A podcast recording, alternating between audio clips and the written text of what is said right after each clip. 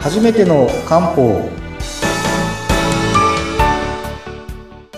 森の都の漢方薬局雲龍堂の佐藤隆重ですインタビュアーの北村明子です。よ本日もよろしくお願いいたしまろしすくお願いいたします。缶についてたっぷりとね、前回までお話しいただきましたけれども、前回肝にどういう問題が起こりやすいかっていうあとまあどういう時に肝の機能が乱れるかをこう判断する基準みたいなのをお話してきたんですけどまあそろそろですねじゃあそういう時にどうやって対応するかっていう対策も、まあ、食べ物とか漢方の話をそろそろしていこうかなと思うんですけど、はい、まあ、一つはまあな、まあ、め肝の働きのこう回す巡らせるっていうのが悪くなってそれが精神的な不安定につながったり、うんそもそも、こう、歯の血が不足しちゃってると。こう、目とか筋肉とか、そういう問題が起きちゃったりということがあるので、ちょっとまあ精神的な問題とか肉体的な問題混ざってますけど、これどういうものがいいかなっていうのを少しずつお話ししようと思います。はい、で、一つは、えーっとですね、これはちょっと前話しました。食べ物に関しては、こう酸味があるものがいいです。うんうんそうですね。酸味が。酸味、酸っぱいもの。はい、ね。で、漢方に関しては、これいろいろあるんですが、まずですね、その、どっちかというと精神的に安定させるようなものって、まあ、いくつかあるんですが、はい、一つ知ってもらいたいのが、実はですね、これちょっと概要欄に書いておこうと思うんですけど、はい。酵素酸っていう処方があるんですよ。酵素酸、なんか聞いたことあるような、ないような。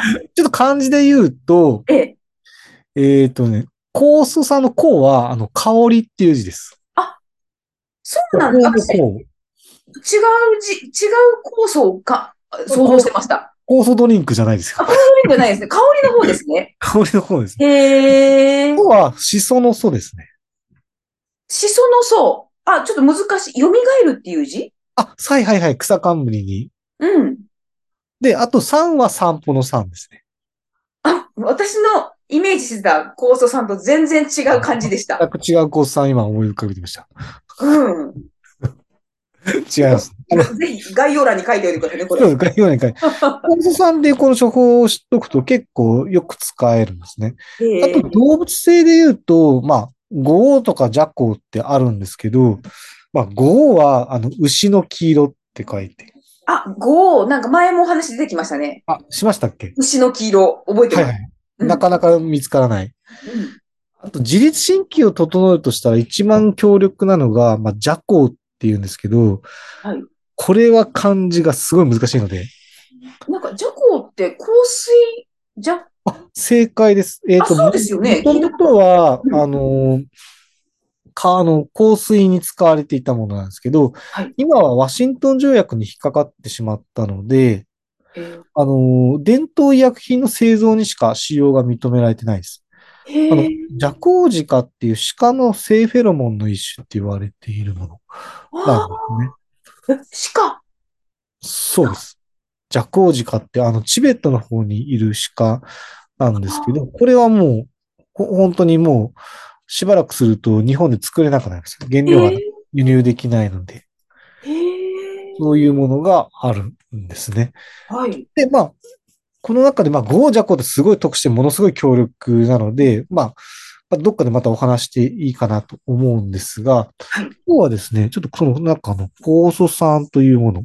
酵素さん、そう、酵素さん。ねで、はい酵素酸はさっき言ってた香りっていう字と、まあ、シソの素、はい。素養の素があるので、えっ、と、その入ってるものはですね、まあ、生薬で言うとですね、これ僕ちょっと概要欄に書いておかないといけないと思うんですけど、うんうん甲節っていう生薬があるんですよ。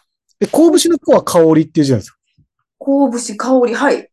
でこうあとは、えっ、と、シソの葉っぱが入ってるので、その甲節とシソの葉っぱのが中心だから、酵素酸っていう処方があるんですが、うんこの甲節がいいのははい。ですね、あの、結局、イライラする原因って、ある意味、肝の配分の機能が低下して、肝に溜まってしまう。はい。血とか熱溜まってしまう。だから、あの、腸が腫れるって話しました。うんうん。で、この、肝に何か溜まってしまうっていう状態を、解除する力があるんですよ、甲武士に。うん、こ、こうぶし、え、こうは香りですよね。はい。ぶし、ぶしは武士はこれ難しいんですけど、武士これなんて 説あ、せ明す説るの明すら難しい感じなんですね。いや、えっと、武士の死は、死の方は、えっと、実は、あ、説明わかりました。えっと、付着の付です。あ後部士の武士。付あ着ーするとか、はいはあの、あ、そうだ、 もっとわかりやすい感じがありました。はい寄付するときの寄付の付です。寄付のふ、うん、つく、つくっていいですね。はい。はい。えっと、ですね、その字に、うんうんえっ、と、付着の付に子供で後部詞ですね。香る付着の付に、 えっと、子供で後部詞っていう主役なんですけど、また全然イメージと違う感じでした。全然、全然違うんですね。うん。これですね、実、まあさっきも言った通り、あの、気の巡りを良くする植物性の生薬としては結構もう有名。へえ、我々よく使うんです、これ。漢方業界では有名なんで有す名ね。。あうの、んなんか、 ちょっと香りが、香節、まあ、香るっていう字がつくだけあって、ものすごい香りが強いんですよ。へえ結構自律神経を整える処方ですね。漢方でいうとこの気の巡りを良くするっていう表現をするんですけど、これ巡りを良くしてくれるものっていうのは、香りが強いものが多いです。ああ。まるでアロマセラピーみたいな感じで。あそっか。え、この香ぶしってど、どんな香りですかあ、ああえて言うと。あ、これが今さっき言った通りですね。ちょっと不思議で、お寺の香りみたいな感じです。お寺、お線香っぽい感じ。 なんかまあもう本当に、これは本物を書いていただくとですね、ええ私の言いたいことがすぐわかる。もう視聴者にこれにてあげたいぐらい。みたいな。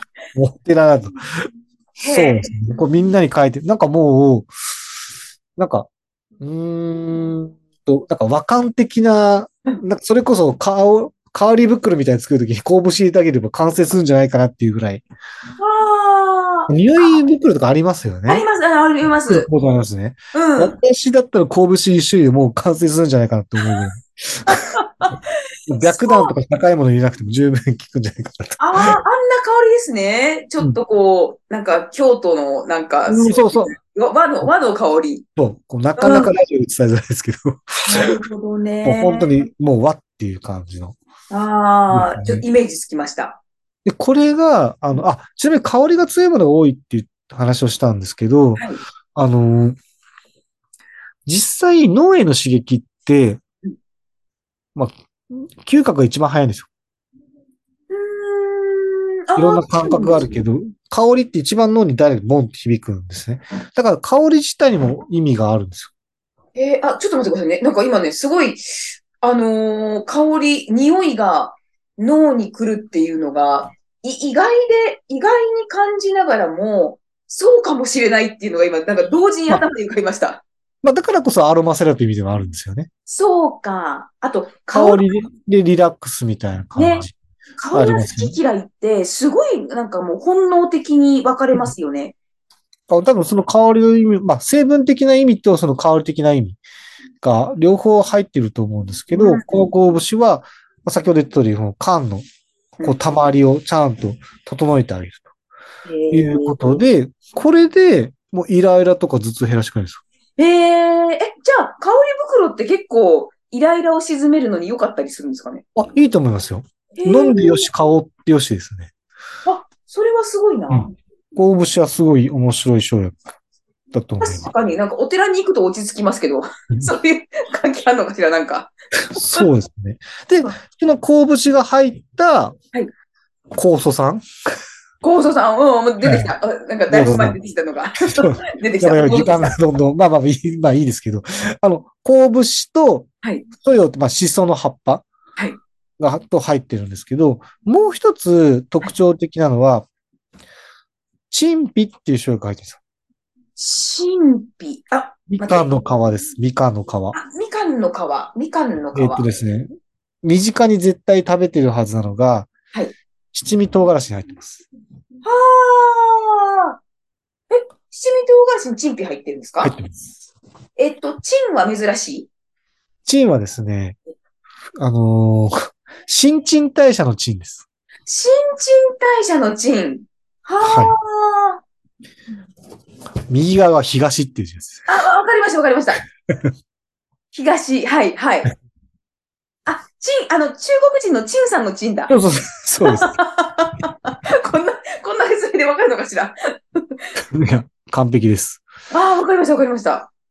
陳は皮、皮は皮チンピのピは皮ですね。は皮。ね、みかんの皮のい。皮。へえ。これどういうことかというと、はいあのーこう、なん、なんでちなみにチンピっていう、古い川って書くかというと、はい古ければ古いほどいいっていう理由です。要は、その、取り立てよりも、こう、こう取ってしばらく経った方がうん、品質はいいから、あの、チンピっていう。うーん。え、陳皮の陳っていう字は古いっていう意味なんですかあ、新陳代謝って、あれ、新しいと古いを変えるなので、そういうこと そうそうですね。か。そう、そういう、そういうことですね。じゃあ、ちょっとすごい変なこと言うと、陳さんっていうのは古、古田さん、古いただ、そういう意味なん多だ。分、意味的にはなんか、こう、年が上で偉いみたいな意味なのかなと、ちょっと私はあんま詳しくないですけど、 なるほど、そうかうん。古いなんて失礼なことを申し上げましたが。多分、あの、偉いという意味で、なるほどね。あ、じゃあ、すごいいいお名前ですね。そうですね。うん。あ新陳代謝ってそういう意味だったのか。うんはあ、なんか漢字の勉強までできちゃっそうねた。この番組。まあ、ま あ、そうまあ、小型編に東の地です。ね。はい。へえ、面白い。なので、まあ、そういうような、で、みかんの皮も自律神経整える力強いんですよ。へえ、え、みかん、みかんは整えないんですか 皮みかんの皮がいいんですよ。本来の。み実は実はちょっとわ か、まあ、味甘いからちょっとわかんないですけど、別の話あなんのですね。一応、みかんの皮を1年以上陰干したものを陳皮って言うんですよ。へえ。だから、まあ、先ほどのコース酸に戻すと、コース酸ってこう、気の目より良くする生薬がメインになっている処方なんですけど、はい実は我々、これ何かというと、困った時の酵素酸っていういう話をしていて、はい。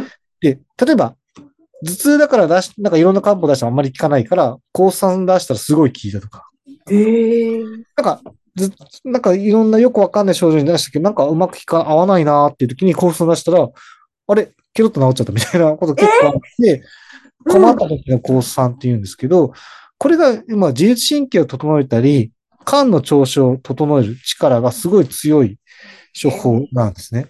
だから、すすごい。うん。こう多分、あの、効能効果見ると、例えば神経性の〇〇みたいな。例えば、神経性の頭痛とか、はい神経衰弱とか、うん、うん。で更年期の神経症とか、こういうふうになんか神経性の〇〇みたいなものに一般的に何でも使うようなものへにえ。なってるんですけど、これがですね、さっき言った噛んでイライラっていう時にうん結構使う手法の一つなので、まあ今日紹介したという感じです。だいぶ時間過ぎちゃったけど。うんいや大丈夫、全然、全然。大丈夫ですかなので、こうう。いう処方で知っとくとですね、うん。